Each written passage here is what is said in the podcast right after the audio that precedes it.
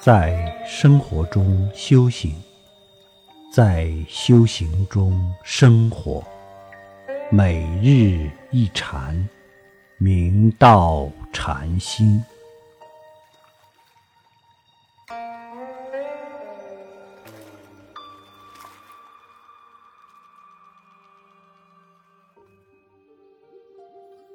随州龙泉无闻觉学正聪禅师。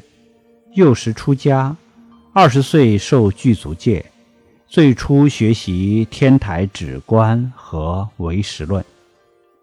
一日，正聪禅师偶然遇见一位禅宗尊宿，交谈之际，那位禅宿诘问正聪禅师：“大通至圣佛，十方作道场，佛法不现前，不得成佛道。”其意云何？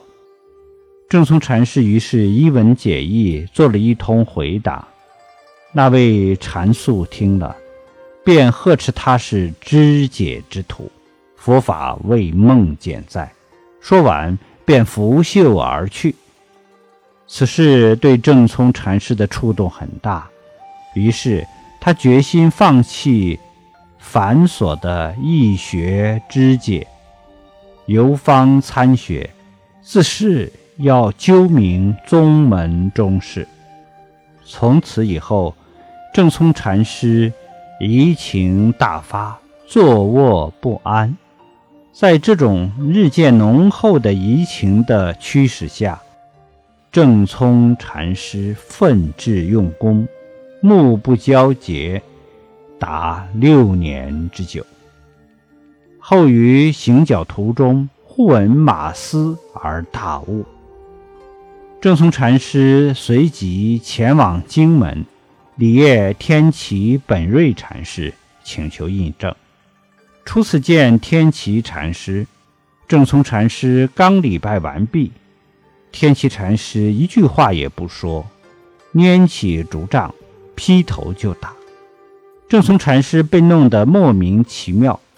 还以为自己不够礼貌，便忏悔道：“某甲是来草草，触侮和尚。”天齐禅师道：“老僧今日被上座勘破。”正聪禅师道：“和尚是在世忘事，在念妄念，某甲岂能勘破？”天齐禅师道。